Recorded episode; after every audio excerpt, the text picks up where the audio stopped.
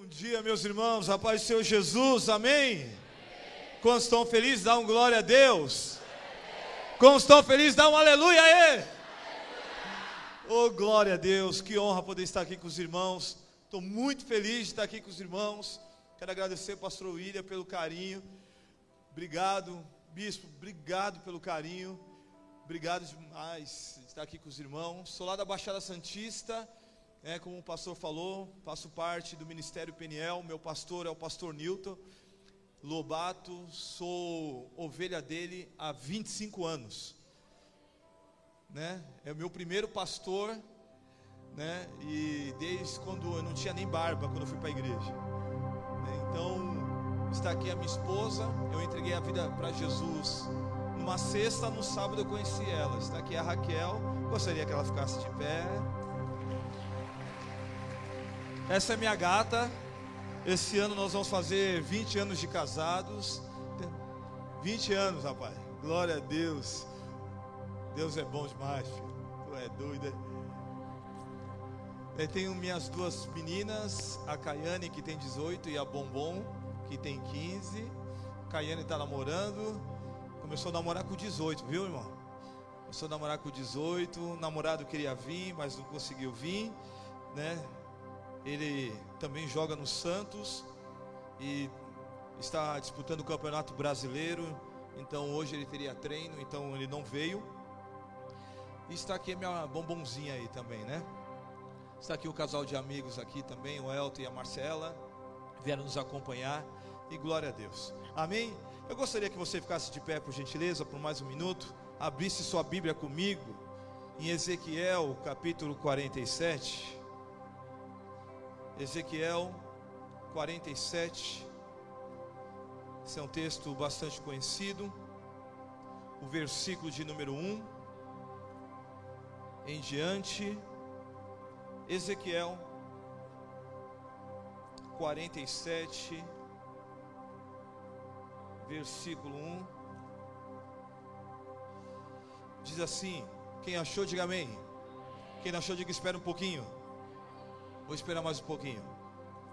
Ezequiel 47, versículo 1. O bispo falou para mim ficar à vontade, amém? Eu estou em casa, amém?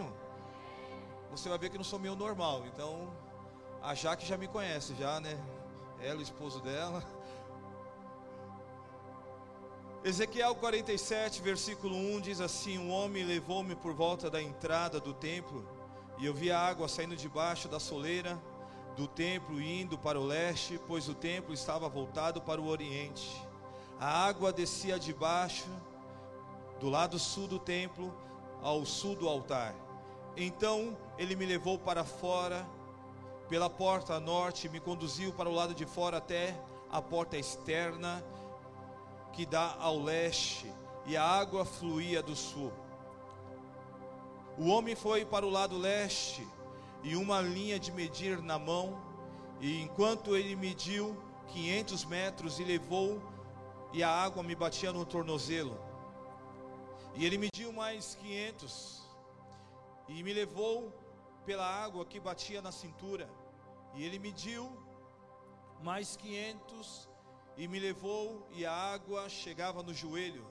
E mediu mais 500, mas agora era um rio que não conseguia atravessar porque havia a água havia aumentado e era tão profunda que só podia atravessar a nado. E era um rio que não podia atravessar andando. Amém? Põe a sua Bíblia na cadeira, pegue na mão da pessoa mais cheirosa que está do seu lado. Aperte a mão dele até dar um glória a Deus. Se você não viu um glória a Deus, agora aperta até sair uma lágrima do olho dele só de raiva. Se você não sabe o nome dele aí, pergunte o nome dele aí, do seu irmão.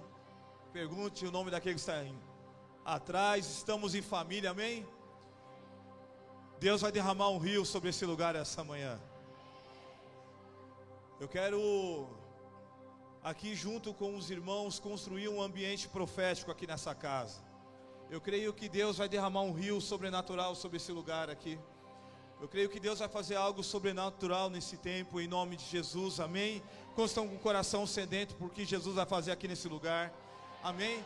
Agora que você sabe o nome do seu irmão, vamos orar juntos agora. Pai, muito obrigado pelo teu amor, pela tua graça. Obrigado pela tua bondade. Obrigado, Senhor, porque o Senhor é um Deus bom, o Senhor é um Deus fiel. Pai, nós oramos, ó Pai, e clamamos para que o Senhor manifeste o seu poder em nós, ó Pai, essa manhã. Ó Pai, usa a nossa voz, a nossa mente como canal de bênção, que possamos ser um instrumento do Senhor. Espírito Santo, nós te convidamos, vem toma o teu lugar. Ó Pai, nós te damos toda a liberdade, ó Espírito, flua nesse lugar. Ó Pai, flua nesse lugar. Ó Pai, que haja um rio de vida nesse lugar. Ó Pai, em nome de Jesus, do menor ao maior, do mais novo, ó Pai, ao ancião, que todos possamos ser imersos diante do Teu Espírito Santo. Pai eterno, nós te convidamos. Ó Pai, a casa é tua, o ambiente é teu, então vem, toma o teu lugar, aleluia.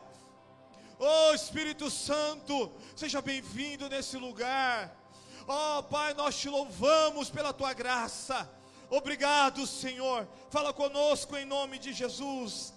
Amém e amém. Você pode aplaudir a Jesus. Aleluia. Você pode se assentar, por gentileza. Glória a Deus. Queridos, para a gente entender um pouco dessa visão profética que Ezequiel teve, tudo inicia após um período de um afastamento do povo de Deus. O povo de Deus, o povo de Israel, ele se desvia dos mandamentos do Senhor, ele se desvia dos decretos de Deus, ele se desvia daquilo que Deus tinha colocado como um pilar para eles poderem viver. E o povo de Israel era um povo duro, um povo obstinado de coração. E esse povo ele se afasta de Deus e aí eles começam a entrar na idolatria, eles começam a adorar novos deuses. Eles vivem uma vida de pecado, eles entram na apostasia, eles começam a negar a sua fé. E todo esse contexto, Deus, Ele permite mediante essa desobediência do povo, e agora o povo é entregue na mão dos seus inimigos. Deus é um Deus que Ele nos ama, amém, irmãos? Ele é um Deus que nos ama, Ele é um Deus que Ele cuida da gente a todo momento. Mas Deus é um Deus que Ele permite algumas situações para poder chamar a atenção da sua noiva, para poder chamar a atenção do seu povo. E Deus ele permite que o seu povo é levado ao cativeiro pelos babilônicos. O império babilônico foi um império mais imoral e mais terrível e bárbaro que houve.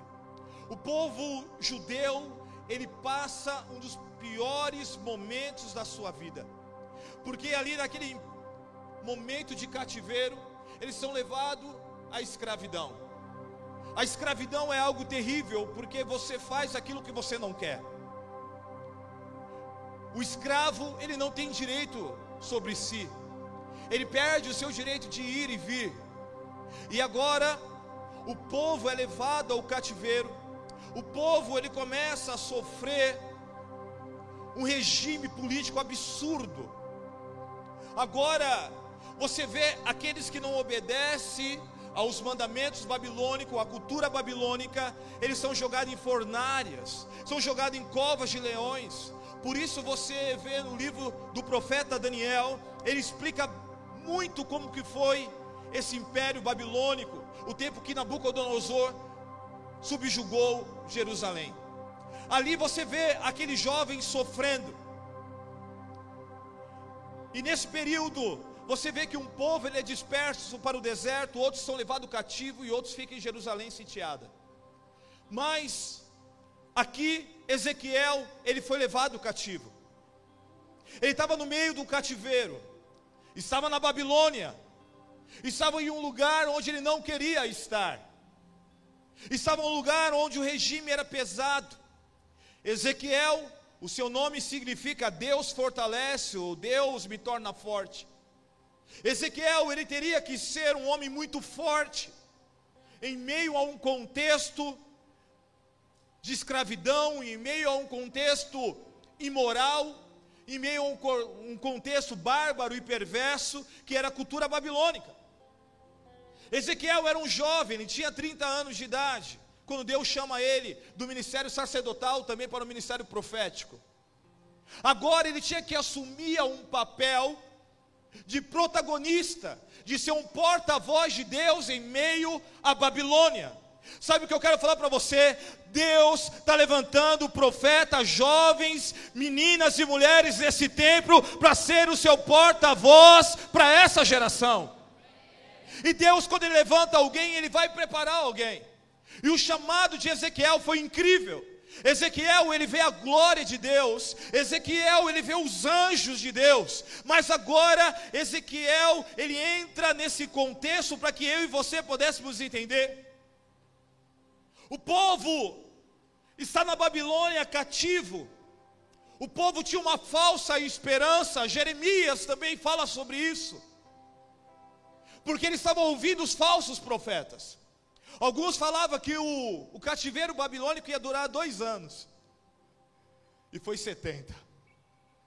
Nesse período, Aqueles que tinham a falsa esperança acreditavam nos falsos profetas. Tinha aqueles que tinham perdido a esperança, mas tinha aqueles que confiavam no Deus verdadeiro e sabia que Deus ia prosperar aonde eles estivessem. Ei, eu quero falar para você, mesmo dessa Babilônia que nós vivemos hoje, nesse tempo imoral de ideologias, Deus está levantando uma geração que vai ser o seu porta-voz. Aleluia. Aleluia!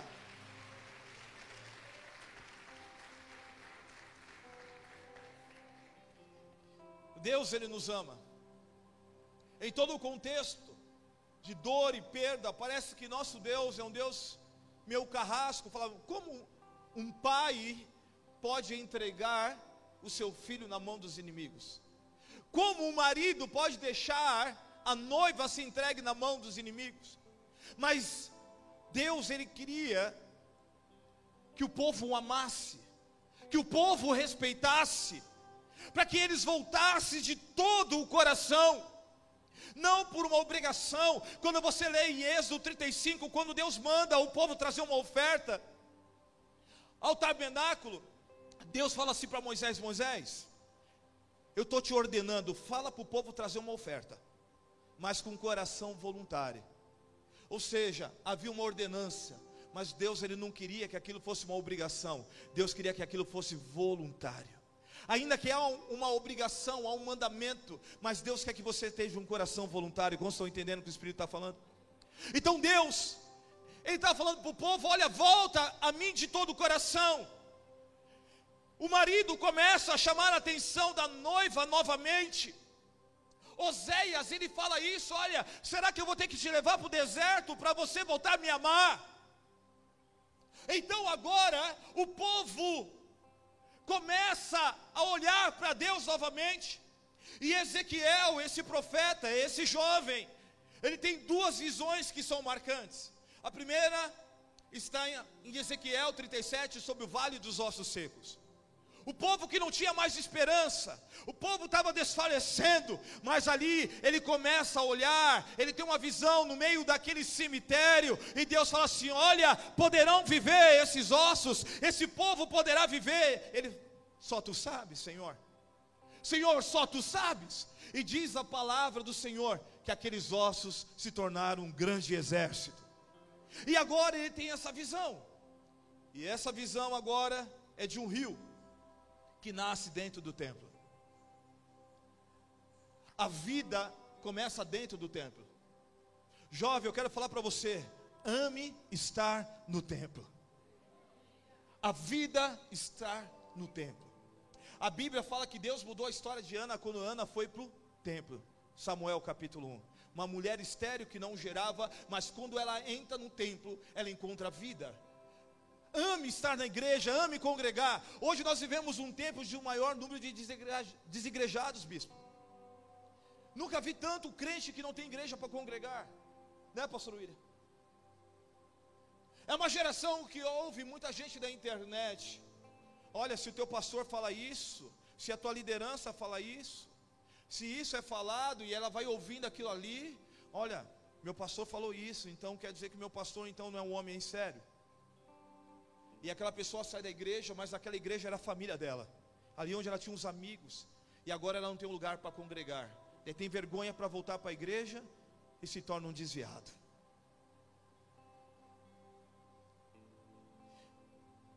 E Deus, Ele fala que Ezequiel ele tem uma visão dentro do templo. Deus quer nos levar a ter experiências com eles nesses últimos dias. Amém, jovem? O que fortalece a nossa vida é a palavra. A palavra que nos mantém de pé. Mas as experiências faz a gente ir muito mais longe. Deus, a vida cristã é assim. A vida cristã, o conhecimento de Deus é, de, é gradativo. Deus ele quer que você venha aprender e conhecer mais a Ele. Deus ele quer que você vá para um novo nível. E eu quero ser fiel ao tema dessa conferência sobre essa imersão. E eu gostaria de falar sobre essas quatro estações para vivermos uma imersão espiritual. Deus ele quer nos levar a viver uma imersão. Deus quer que você venha viver um novo nível de experiência com ele. E quando você tem um novo nível de experiência com o Senhor, a sua vida muda. Eu lembro quando me converti, estava conversando com a pastora, com o bispo, tá conversando aqui, a gente está tomando café. Eu me converti na fase do quartel, 18 anos, não conseguia arrumar trabalho. Então eu entrava no quarto. Eu lembro que eu me converti no culto de jovens. Eu vi meu pastor de jovens, pastor Tony, falando em línguas. E eu cheguei para minha mãe e falei: Mãe, que, que negócio é esse? Aquele pastor falando uns bagulho lá, blá blá blá blá. O que, que é aquilo ali? Ela falou assim: Aquilo é línguas de anjos. Os antigos era assim, né? Aquilo é a língua de anjos. E eu falei: Mas como que é isso? Se você pedir para Deus, Ele te dá. Meu irmão, 18 anos, Novo convertido, entrei num quarto, fechei a porta e comecei, Deus, eu quero falar em línguas, eu quero falar em línguas, Senhor me batiza. Antes de ser batizado nas águas, já fui batizado com o Espírito Santo. E eu lembro um dia que eu estava no quarto, orando, e quando você tem o primeiro amor, por isso a gente tem que lutar para não perder o primeiro amor. Eu lembro que eu comecei a ler o Salmo, se não me engano, número 100, que fala que a voz do Senhor é como o som de muitas águas. E eu falei, Deus, eu quero ouvir a tua voz. Que voz é essa que é um som de muitas águas, que é inconfundível? Fala comigo. Fala comigo, me visita aqui no meu quarto. Me visita, Senhor. E eu estava orando. E daqui a pouco eu senti minha cama baixando assim, bispo. Como alguém tivesse sentado do meu lado. E eu fiquei todo arrepiado. E o medo de abrir o olho, crente. o medo da gota de abrir o olho. Eu falei, Jesus, eu falei, Senhor, é o Senhor que está aqui, medo de olhar. Experiências. Passou alguma semana e eu comecei a orar. E daqui a pouco eu escutei como fosse um trovão dentro do meu quarto. Eu saí, minha avó era da primeira batista, aquela tradicional. Eu falei, vó, que barulho foi esse? Ela, que barulho, menino? Não tem barulho nenhum, é só tu que está gritando lá dentro. Mas Deus permitiu que eu ouvisse um pouco do som da sua voz. Quando você tem experiência com Deus, tudo muda. Algum tempo atrás eu fui pregar numa, num retiro de jovens. E eu saí daquele retiro. E Deus tinha feito algo sobrenatural. E eu vim conversando com a minha esposa. E era um feriado. E nós subimos a imigrantes. O Dênio conheceu o nosso acampamento. E quando eu estava subindo ali a imigrantes, falando com a minha esposa, uma chuva. E da Daqui a pouco, eu estava andando a 120, que era a velocidade da imigrantes, e o Espírito Santo falou assim: reduz a velocidade. E eu reduzi um pouco a velocidade. Quando eu olho uma pessoa do lado esquerdo, estava bem próximo assim, e eu não consegui desviar, atropelei aquela pessoa. E eu atropelei, a minha esposa começou a chorar, eu comecei a chorar, e a gente ficou desesperado, desesperado, a gente chorando, não sabia se era assalto, se tinha mais alguém, tudo escuro aí, imigrantes. E aquela pessoa ficou caída da imigrantes. E ela ficou caída lá e aquele desespero. E eu comecei a orar, ligando, a gente ligando para Eucovias, e eu comecei a orar. Falei, Deus, eu estava fazendo a tua obra. O Senhor me chamou para gerar vida, não para gerar morte.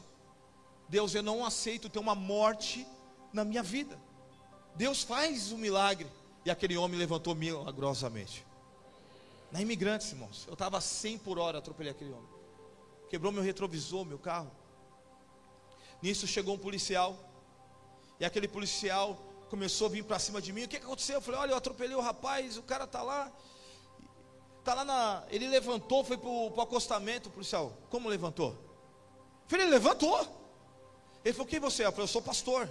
Eu estava pregando. Ele falou: Ah, você é pastor? A paz do Senhor, pastor. Eu sou presbítero da Assembleia de Deus. Eu falei: Amém, tal, tal.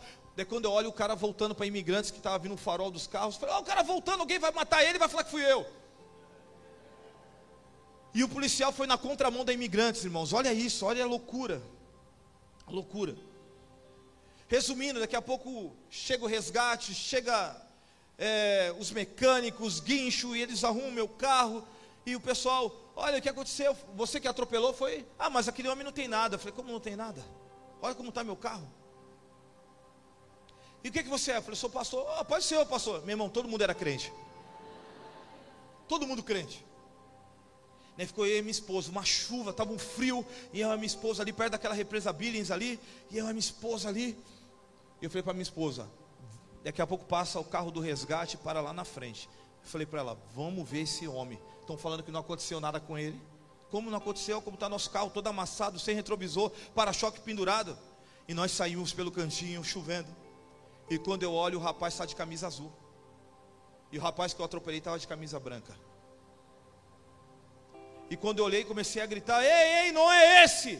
O homem que eu atropelei estava de camisa azul.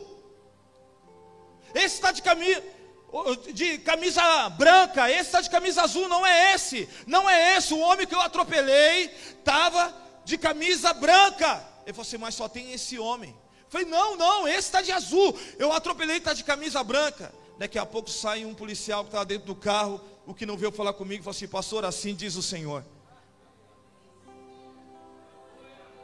Aquele homem que você viu de branco era o anjo do Senhor. A velocidade que você estava era para você morrer, tu e a tua esposa. Aleluia. Era para morrer você e a sua esposa. Era para dar uma aquaplanagem. Olha a chuva. Era para que você quebrar a perna desse homem e ele entrar dentro do carro e ia matar vocês. Quando nós viemos para ocorrência na imigrantes, pastor, a gente vem para o pior. Uma pedra já causa um estrago na imigrantes. Irmãos, resumindo, depois de um mês eu tinha que voltar lá, pastor. Tinha que voltar lá para pegar o BO na rodoviária. E o medo, depois de uma semana, daquele homem ter morrido no hospital. E eu orando, jejuando. Falei, Jesus. E eu falei para minha esposa, falei, oh, se for preso, tu me leva a Fine na cadeia que eu gosto, aquele filho de banana. E eu cheguei lá, parei o carro na rodoviária, na Imigrantes, falei assim, olha, eu vim buscar o boletim de ocorrência, eu sofri um acidente. Qual é o seu nome? Rogério. Ah, ele foi lá. Ah, tá aqui, ó. Ele me deu o boletim de ocorrência. E estava escrito no boletim de ocorrência: aquele rapaz.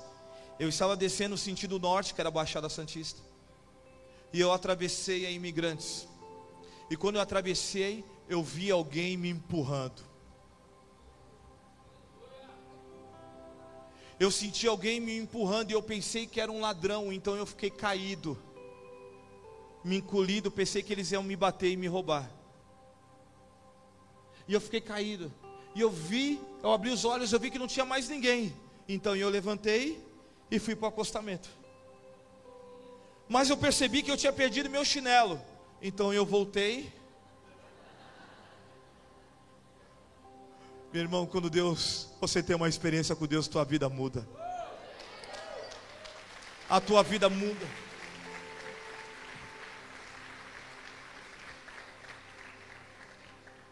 E quando Ezequiel teve a visão, no versículo 3 diz que havia um homem que levou ele a medir. Jimmy Swagger fala que é o próprio Jesus, o próprio Deus que foi lá e levou Ezequiel a entender o que é o templo. E agora ele diz que ele, ele pega e mede 500 metros e a água está no tornozelo, nos pés. Para nós vivermos uma imersão espiritual, irmãos, para nós vivermos um novo nível com Deus, nós precisamos sair do raso. Nós temos que parar de viver uma vida comum. Deus quer que a gente venha viver uma vida sobrenatural. Os pés têm a ver com a preparação do Evangelho da Paz. A Bíblia fala quão formoso é os pés daqueles que anunciam as boas novas. Deus tem chamado uma geração para anunciar as boas novas na faculdade, para anunciar as boas novas no seu trabalho, no colégio. Está na hora de você sair do raso. Deus ele leva aquele, aquele profeta a um ambiente e fala assim: olha, 500 metros que você anda, a água só vai dar no pé. O pé é o lugar comum, é o lugar da sujeira. Mas se você quer viver o sobrenatural, você precisa ir para o mais fundo. Para você viver algo mais novo com Deus, você precisa sair do raso. Está na hora de você romper. As águas começam a lavar os pés que carregam o pó, a sujeira, o cansaço da caminhada. Talvez você entrou aqui nessa conferência cansado. Cansado de uma vida que você não consegue mudá-la. E tendo uma coisa, a Bíblia fala que quando você comete o pecado, você se torna um escravo do pecado. O pecado você não é liberto do pecado sozinho. Você só é liberto se o filho te libertar. Você pode fugir do pecado, então você é um fugitivo. Mas liberto é quando o filho te liberta. O problema é que quando eu fico, às vezes, fugindo de algo que Cristo não me libertou, eu me torno ainda pesado a minha vida. A minha caminhada se torna pesada e cansativa. O que Deus está falando para Ezequiel, fala assim, Ezequiel, eu tenho água mais profunda para você. Eu quero te levar para um próximo nível, mas deixa eu lavar os teus pés. Lavar os pés é um sinal de humildade. Lavar os pés é um sinal que Cristo nos ensinou e deu como exemplo. E nós, como igreja, nós temos que parar de escolher pés para lavar. E os pés simboliza a nossa vida, a nossa caminhada, é um princípio de liderança. O dele fala muito, muito bem sobre isso. Então, é tempo de nós irmos para a água mais profunda. E quando eu vivo uma vida pesada e não sou liberto do pecado. Hoje nós estamos vivendo uma geração que é presa na pornografia. Não é só menina, agora é menina presa em pornografia. Esses dias estava aconselhando meninas presas em pornografia. O pecado, a geração que mandam nudes. Se Cristo não te libertar, você vai poder fugir, mas uma hora você vai cair. Você vai fugir, vai correr para cá, correr para cá, vai procurar alternativas, mas você vai cair no mesmo pecado. Porque é Cristo que te liberta. É Ele que tem que nos libertar, fazer uma metanoia, uma mudança de mente. Romanos 12 fala isso, é uma transformação. E você já viu alguém que é transformado, uma borboleta que se transforma, uma largata que se transforma em borboleta, ela nunca mais volta a ser largata. Porque é uma transformação. Quando Deus transforma, você nunca mais vai ser o mesmo.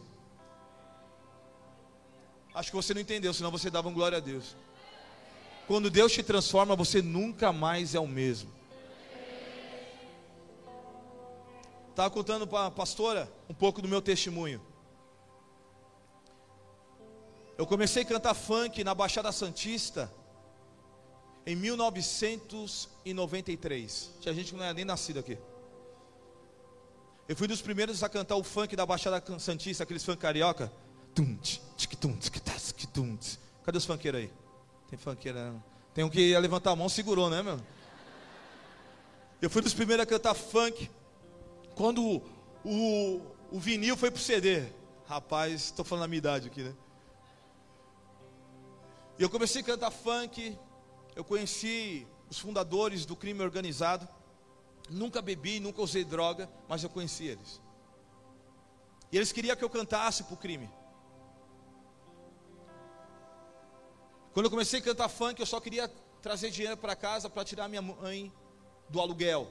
A minha mãe, meus, meu pai nos abandonou quando eu tinha 10 anos de idade, foi embora, nunca deu pensão.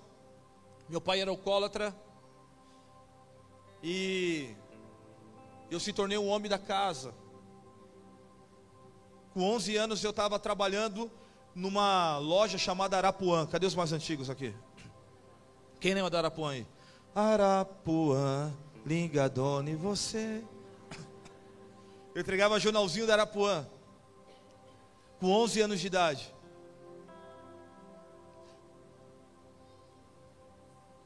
E em 1998, eu ia gravar com o DJ Malboro, que era o DJ da Xuxa na época. Quanto você lembra disso aí? Aí, tem uns antigão aí, né? Olha só. Eu fui, tava tudo pago para ir para o Rio de Janeiro gravar. E, e nesse período foi quando Jesus me encontrou. Eu entreguei minha vida para Jesus, veio a oportunidade para ir. E eu cheguei para minha mãe e falei para minha mãe: Mãe, olha só ir para a igreja que tudo acontece. É minha mãe: Vamos orar, filha. falei: Para que orar, mãe? Isso é Deus puro. Entreguei a vida para Jesus, vou para o Rio de Janeiro gravar. Minha mãe: Vamos orar. Minha avó: Vamos orar. Eu fui orar. E nós fomos orar. Eu lembro que eu fui para o culto de jovens como esse. Sentei na última cadeira, de boné, escorrentona de prata, os anel de prata, fanqueiro raiz, bermuda da ciclone, tênis com a língua para dentro. Sentei na última cadeira. É meu pastor pregando, pastor jovem, pastor Tony, meu pastor de jovem, ele começou a pregar e no meio da palavra, o Espírito Santo dele toma ele e fala: "Ei, jovem, que adianta você ganhar o mundo e perder a sua alma?"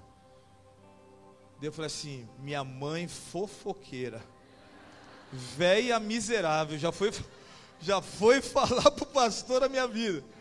Meu irmão, já comecei a ficar irado. Bispo, comecei a ficar irado ali. Ele falou assim: jovem, que adianta você ganhar o mundo todo e perder a sua alma? Eu falei, meu irmão, já não mal veneno aqui. Abaixei a cabeça, a Raquel, o que foi? Eu falei, nada, não, deixa quieto. Daqui a pouco, ele, aí Deus começa a falar. O íntimo do coração. E Deus falou assim: para você saber que é eu que falo contigo, Lembra aquele dia que você bateu o carro a 120 por hora e ninguém morreu naquele carro porque a minha mão te tirou de lá? Lembra aquele dia que você saiu de um baile e começou um tiroteio, o seu amigo tomou um tiro e ficou paraplégico e nenhum tiro pegou em você porque a minha mão te tirou de lá? Lembra aquele dia que você estava no mar, as ondas te jogaram para lá e para cá, tem a cicatriz até hoje.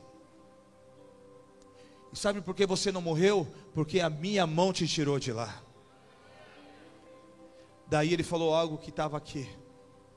Lembra aquele dia que você estava na janela do prédio, tentando tirar a sua vida, e você começou a escutar aquele louvor: Não há Deus maior, não há Deus. Quando eu comecei a escutar esse louvor, o Senhor me visitou. E ali eu entreguei minha vida para Jesus.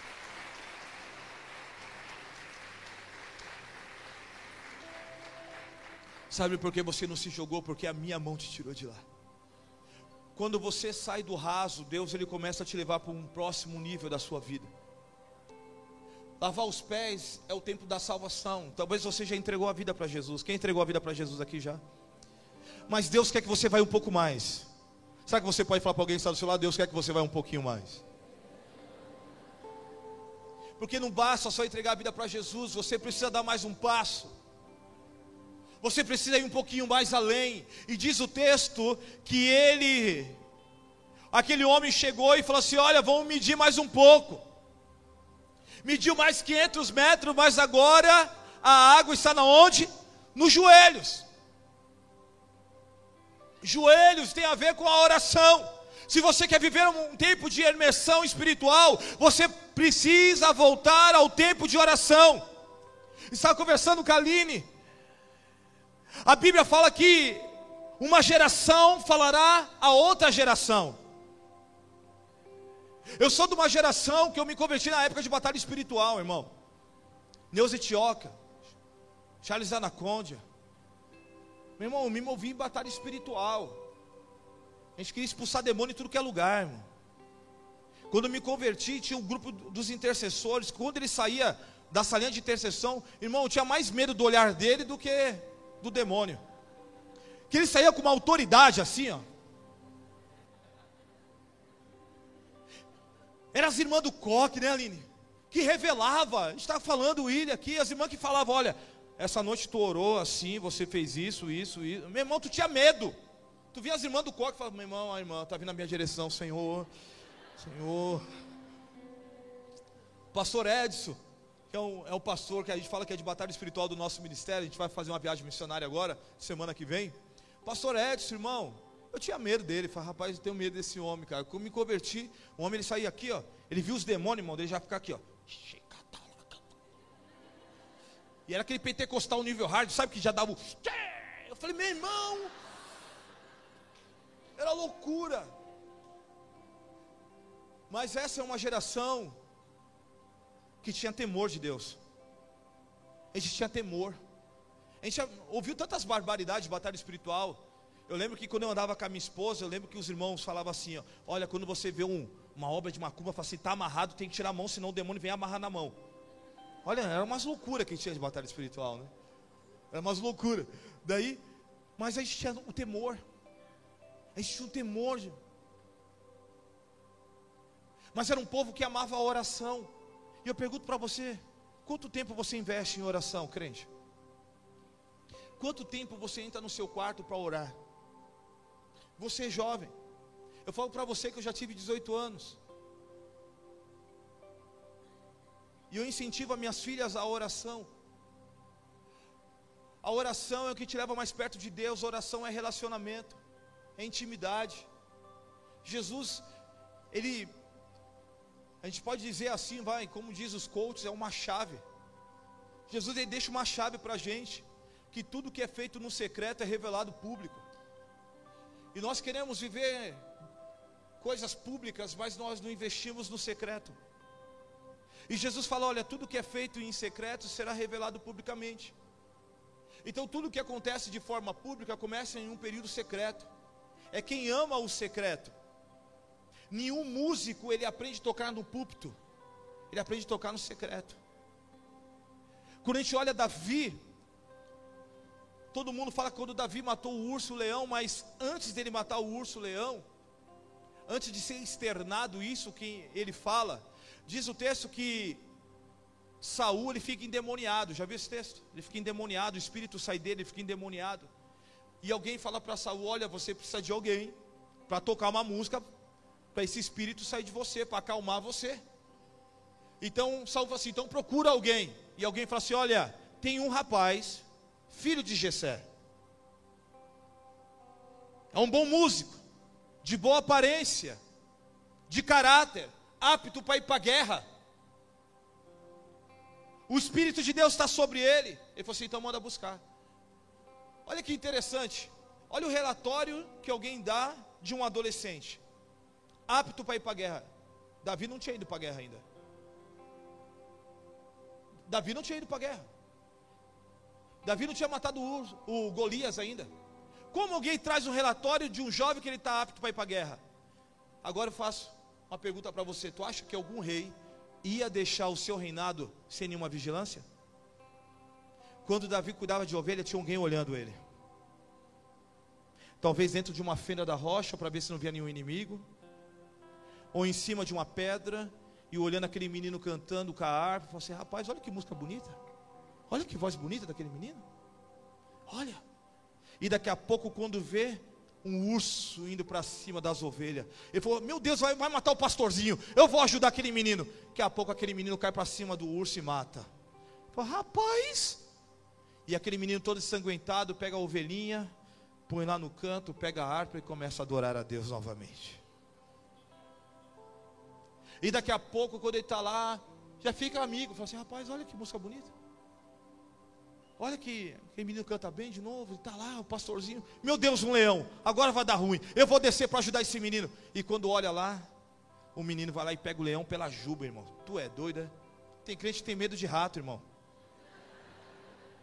Tem crente que tem medo de barata. Davi era embaçado, irmão. Como a gente fala na Baixada Santista. Davi era embaçado, irmão. O cara pegou o bicho pela, pela juba. Tu já viu um leão de perto, irmão? Quem já viu um leão de perto aqui? Irmão, dá medo, irmão. Dá medo. Lá em São Vicente tem um horto municipal lá que tem um tipo leão. É um leão da Deep Web. Mas tem um leão lá. E aí, irmão, uma vez eu fui lá, a gente, tava, a gente entrava lá para orar no horto, a gente conhecia o pessoal do horto, a gente entrava lá para orar, que é no meio do mato lá, a gente ficava orando. Daí um dia lá eu fiquei olhando o leão, o leão estava lá, e ele estava passando, e é um vidro assim, é bem próximo, ele passava assim no vidro assim. Ele ia para o outro lado e passava. Aquele olho que ele vai te congelando, né? Daí eu falei assim, vou cutucar esse leão. Irmão, quando eu coloquei o pé assim, ó, por cima da grade para bater no vidro, o leão fez assim, ó.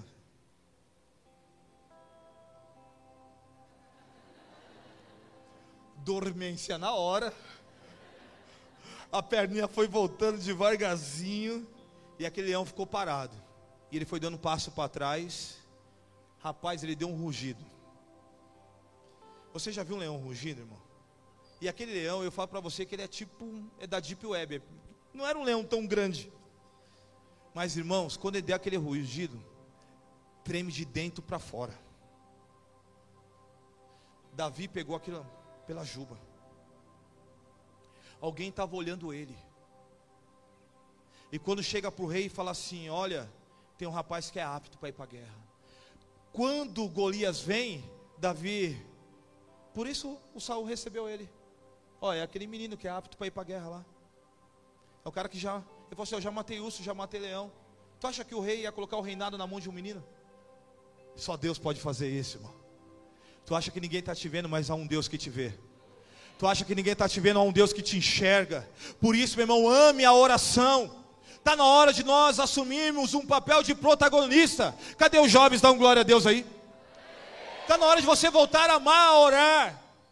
Os nossos velhinhos de coque, meu irmão, Deus já está arrebatando. E agora? Quem vai assumir o chamado profético? Quem vai ser o porta-voz de Deus nessa geração? Meu irmão, está na hora de você emergir, está na hora de você ir para um lugar mais fundo, está na hora de você amar a oração, aleluia! Aleluia!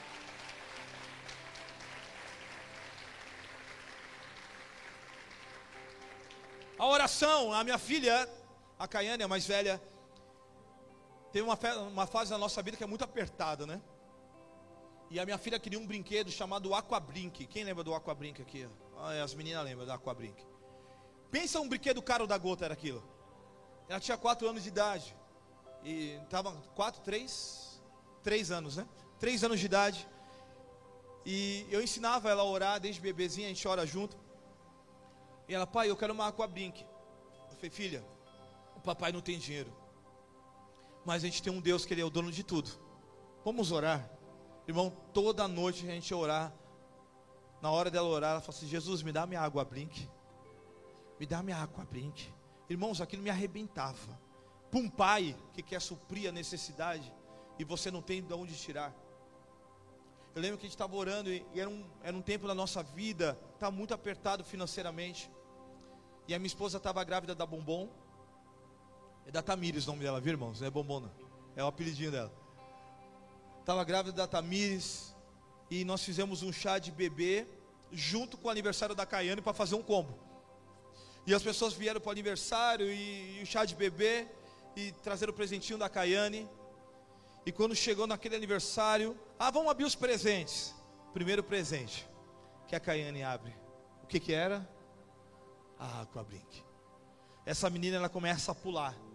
Jesus é bom, papai. Jesus é bom, papai. Jesus é bom, papai. E ela começou a pular. E todo mundo não entendendo nada.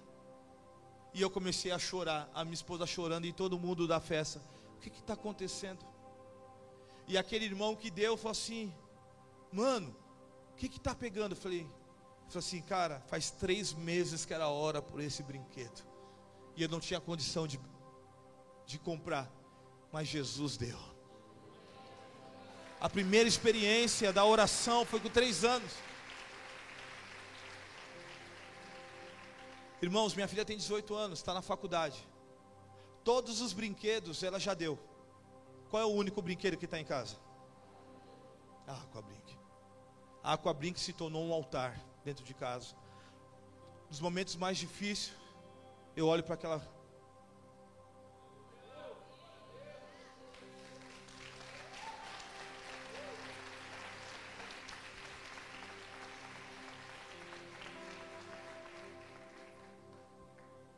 Subo lá em cima em casa, quando eu olho para aquele brinquedo, eu falo assim: Senhor, o Senhor já cuidou da gente. O Senhor é um Deus fiel e eu sei que o Senhor nunca vai me desamparar. Sabe, a oração, ela vai te levar a um novo nível. Sabe, jovem, ame a oração. Ame a um lugar de oração, a água no joelho. Mas Deus fala assim: ei, ainda que você ame a oração, tem mais. Fala para o pessoal do seu lado, ainda tem mais.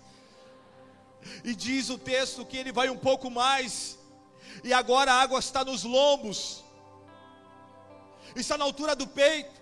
O peito na Bíblia, em Efésios, fala que é, onde há justiça, é onde protege os órgãos vitais. Está na hora de nós começarmos a viver um ambiente de justiça, ter atitudes de justiça, amar o que Deus ama e odiar o que Deus odeia.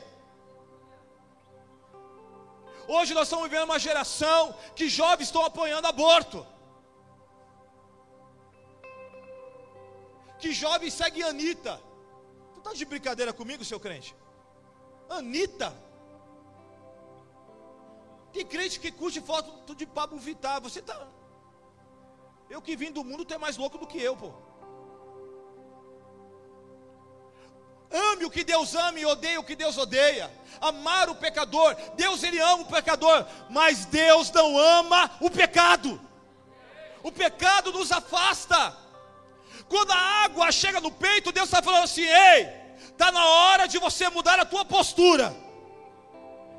Está na hora de você parar de andar de ideologias e andar através de convicção da palavra. Meu irmão, a palavra é que te mantém de pé. A palavra te cura, a palavra te liberta. A palavra sara. Tudo que você precisa está aqui. Tudo que você necessita está aqui.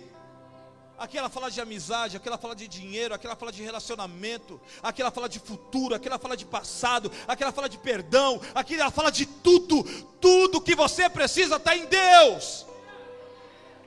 Aleluia! Tudo que você precisa está em Deus.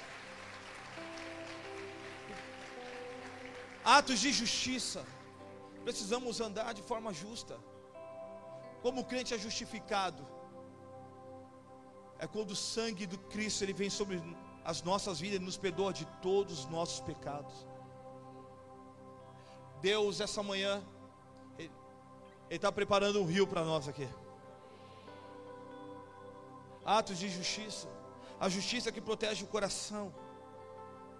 Por isso a Bíblia fala de tudo que se deve guardar, guarda o teu, guarda o teu, pois dele depende toda a tua vida.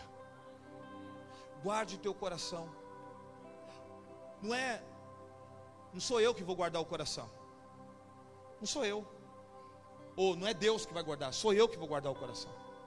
E a gente fala assim, Senhor, guarda o meu coração, Deus. Se não, quem guarda é tu, seu crente de tudo que deve guardar, guarda o teu coração. A Bíblia fala que a boca fala que o coração está e que todo homem será condenado ou absolvido por suas. Então, meu irmão, eu sou responsável por aquilo que entra no meu coração. Quando eu quero viver uma imersão espiritual, quando eu quero ir para um próximo nível espiritual, eu preciso aprender a guardar o meu coração. O profeta Jeremias, ele diz que o nosso coração ele é, é enganoso. O nosso coração é enganoso, ele tem uma doença incurável. Quem é capaz de compreender esse coração? O nosso coração ele precisa ser tratado. Quantos já chegaram assim, tiveram uma impressão de uma pessoa, falaram assim, rapaz, essa irmã é tão metida, ah, essa minha é tão nojenta. Não é assim? Daí quando conhece, fala assim, nossa, não é isso não. Quantos já tiveram essa impressão aqui? Todos a gente, né? Vê que o nosso coração ele nos engana. Quantos falaram mal da igreja? Quando chegaram na igreja, falaram, rapaz, agora não sai mais da igreja. Não é assim? Eu falo mal da igreja, falo para minha mãe, meu irmão, só vive na igreja, meu. Só tá doido. é dar dinheiro para pastor. É, é o que a gente falava. É me convertir. Hoje eu sou pastor. Está entendendo? O nosso coração é enganoso. Cuida do teu coração, brother. Mina, cuida do teu coração. Tome cuidado com aquilo que você ouve na faculdade, no colégio. Reinaldo Ribeiro, ele diz uma frase assim que tão tamanha é a, é a depravação humana que cinco minutos de mar conversações pode acabar com cinco anos de boa doutrina. Ou seja, cinco minutos que eu escuto uma má conversação pode acabar com a minha história. Eu posso viver cinco anos no Evangelho na pureza, trabalhando, fazendo a obra de Deus, mas se eu não vigiar o meu coração, aquilo entra. Quer ver um exemplo? Estamos aqui na conferência, vai até a noite, amém ou não amém? Quem vai ficar aqui fritando, mergulhando. De alguém chega assim e fala assim: oh, vai ter um jogo daqui a pouco, vamos ver o jogo. Não, não, vou ficar aqui na conferência. Não tem outra pessoa, não? Só você? Não tem mais ninguém para ficar na porta? Só você? Vai todo mundo comer e você vai ficar aqui para limpar? Daí chega amanhã no culto. Daí o bispo chega e fala assim: Ó, a gente precisa de ajuda aqui para a gente arrumar as cadeiras. Dá para você ficar? Não, não dá hoje. Perdi a pureza de servir a obra de Deus. Porque alguém jogou uma sementinha. Então cuida do teu coração. E por último, disse que aquele homem levou mais 500 metros. E quando levou mais 500 metros, irmãos, já era um rio. Agora as águas já eram um rio, agora é outro nível. Agora já é, não tem mais como andar, agora ele tem que nadar. Agora é uma nova temporada. Deus quer nos levar para uma nova temporada, igreja. Comunidade da fé, Deus quer te levar para uma nova temporada para você não apenas mais caminhar na fé, mas que você venha nadar, total dependência do Espírito. Porque quando Deus cuida de você, meu irmão, quando você é dependente do Senhor, ah, meu Deus, você clama, você busca, tem hora que você nem mais pede, Deus ele faz por você.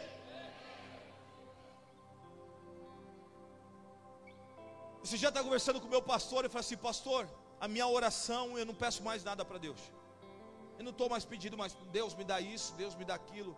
A minha oração hoje fala assim: Deus, me ajuda eu aguardar o meu coração e não perder aquilo que o Senhor me deu. Senhor, não deixa eu errar. Essa é a minha oração.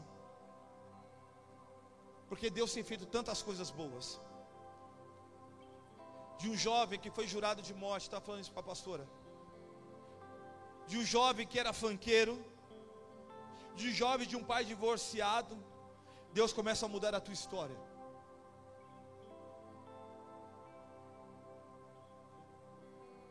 Com 18 anos, eu tive a oportunidade para ir para o Olympiaco da Grécia jogar bola. E estava tudo certo. O meu treinador foi o que descobriu o Robinho, o que descobriu o Neymar. Ele estava me treinando e eu tive uma lesão, grau 2, e eu perdi a oportunidade de ir para a Grécia. Eu perdi a oportunidade. E naquela dor que eu tive, eu tive um grau 2 na coxa. E ficou roxo na hora, deu uma hemorragia. E aquele meu treinador chegou para mim, ele é cristão. Ele estava chegando perto de mim, eu escutei a voz do Espírito dizendo: você não vai ser jogador, mas você vai cuidar de jogadores. E eu falei: Não, Deus, eu quero ser jogador. E aquele meu treinador, quando ele chegou perto, quando ele olhou para minha perna, ele falou: Cara, eu nunca falei isso para ninguém, mas há uma voz muito forte dizendo no meu coração que você vai pastorear jogadores. Eu falei: oh, Como assim? E eu falo para você que eu tentei ainda. Viu, bispo? Viu, pastor? Tentei, Dani. Fui para o Rio Claro, joguei bola lá. Me machuquei de novo. Teve um, uma peneira do São Paulo, fui lá, passei na primeira, passei na segunda, na terceira, me machuquei de novo. E Deus falou assim: até quando você vai tentar? E eu fui tentar pela última vez, eu quebrei o meu, meu tornozelo. Eu tenho uma placa aqui com cinco parafusos. E Deus falou assim: se tu tentar de novo, tu que sabe.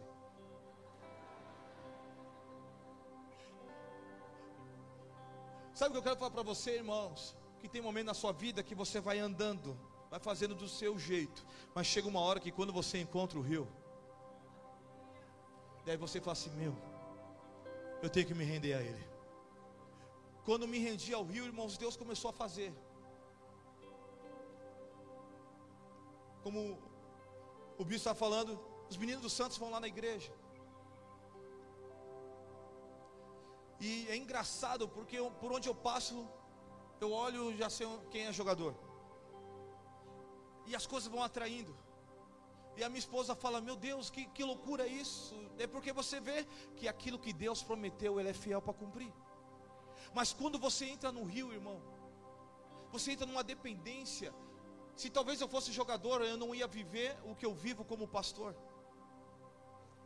Talvez se eu fosse jogador, talvez seria um jogador aí de segunda divisão, terceira, quarta, não sei.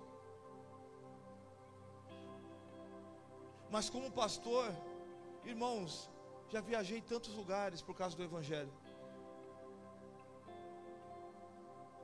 Final do ano passado eu estava na França. Fui para BH, fui para o Rio de Janeiro para batizar jogadores. Estou para ir para a Itália agora. Sabe o que Deus faz, irmãos? Quando você encontra o rio na dependência, você vê que você se torna tão pequeno, e é o rio que te conduz para onde Ele quer. O que Deus está falando aqui para você, jovem, que Deus quer fazer em você coisas sobrenaturais. Está na hora de você sair do comum, está na hora de você sair do raso, está na hora de você parar de viver uma vida de pecado, está na hora de você apenas orar um pouquinho. Deus quer que você entre em atos de justiça e entra no rio. Porque quando você entra no rio, tudo acontece é nas águas profundas. Quando Jesus falou para Pedro: Ei, Pedro, sai do raso, vamos para o fundo. Meu irmão, sou da Baixada Santista. A porta da, da minha sala, quando eu abro assim, dá para ver o mar. É bem ali, é colado. Eu posso falar para você: quando tem ressaca, no raso, só tem sujeira. No raso, irmão, é só sujeira fica lá, garrafa PET, tampa de privada, não sei de onde aparece no mar, mas aparece tanta coisa assim na hora da praia. Depois de uma tempestade, então, o mar joga tudo para fora, aquela sujeira. Mas os pescadores que ficam aí no raso só pegam o que? Baiacu, lambari, só peixinho pequeno. Mas quem quer pegar peixe grande? Águas profundas. Daí quando você pega o barquinho, você vai para águas profundas, bispo. Parece que é outra praia. Parece que é outro mundo. Daí tu vê tartaruga e fala, rapaz, tem tartaruga aqui na baixada. E daqui a pouco tu olha uns peixes grandes. Mas por quê? O melhor está no fundo. O pastor William falou assim: olha, lá no fundo eu vi coisas que aqueles que estavam no raso não viu. Eu não sei se você está entendendo. Deus quer te levar para um próximo nível. Uma próxima estação, que é lá no fundo, é uma imersão, e você vai começar a viver coisas que você nunca viveu, você vai começar a viver coisas, sabe, que você nunca imaginou viver, os teus olhos, vai, sabe, vai começar a contemplar coisas que você nunca imaginou, Deus vai te colocar em mesas que você nunca pensou, aleluia!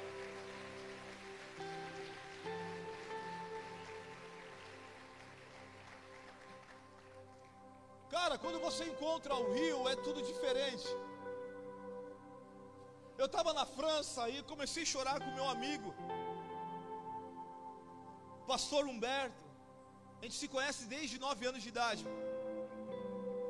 Estudamos no colégio, cadeira por cadeira, e hoje é meu, meu amigo, é meu pastor. A gente é amigo de ministério, a gente chorando. Porque quando a gente era criança, a gente pegava, fazia vaquinha para comprar sanduíche na cantina para dividir. Daí passa os anos, a gente nunca imaginou estar lá na Europa, andando na França, tomando café dentro do Louvre. lá no Louvre tomando café, fiquei olhando assim, falei, rapaz, olha o que ele fez comigo. Quando você encontra o rio, não é por você, mas é por ele. Deus quer te levar a um novo nível. O primeiro sermão que eu preguei em mil, em 2001, primeiro sermão que eu preguei foi João 3:8. Eu quero terminar com ele. Diz assim: o vento de Deus sopra, ouve-se a voz, não sabe de onde vem e nem para onde vai. Assim é os nascidos do Espírito. Quando o vento de Deus ele sopra, quando Deus começa a fazer o que Ele quer, Ele te leva aonde Ele quiser. Então só fique no centro da vontade. E tudo começa no templo. É no templo, é no templo que vem resposta. Ei, hoje tem resposta de Deus para a sua vida, hoje tem resposta de Deus para o teu ministério. Ei, hoje há um rio de vida sobre esse lugar, e quando o rio vier, quando o rio, sabe, ele transbordar, tudo vai mudar na sua vida, aleluia. Que Deus nos abençoe e nos guarde, e que faça resplandecer o seu rosto sobre nós. Que Ele tenha misericórdia de nós, nos abençoe. Fica de pé. Quero orar com você. Aleluia. Aleluia. Oh.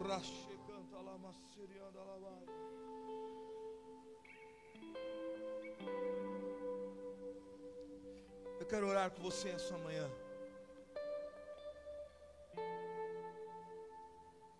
Pastor William, posso? Quero orar com você essa manhã. Deus, essa manhã quer te levar a um próximo nível, meu irmão. Está na hora de sair do raso. Está na hora de sair da água dos pés. Está no tornozelo ali. Ah, mas eu entreguei minha vida para Jesus, eu estou vindo para a igreja. Mano, tem mais. Ah, mas eu já comecei a orar, ei, tem mais. Ah, mas eu já comecei a fazer as coisas corretas, eu estou indo para as células, eu estou participando, hein? Mas tem mais. Deus tem mais. Há uma fonte, há um rio. Sabe quando o Espírito ele vem sobre nós? Ah, meu Deus, ele começa a nos levar a um novo nível. E eu quero orar com você que quer viver um novo nível com Deus. Sabe, eu só quero colaborar daquilo que está sendo construído nesses dias. Deus quer te levar a um próximo nível e eu quero orar por você. Porque hoje você pode sentir depressivo, pequeno. Talvez você comece a ter até umas crises de identidade. Mas quando você encontra Deus, quando Jesus se revela de fato, tudo muda na sua vida. As pessoas podem falar o que for de você, mas você sabe quem você é. Ah, meu Deus. Eu quero orar com você. Você quer viver uma imersão, você quer viver um próximo nível, você quer entrar nesse rio.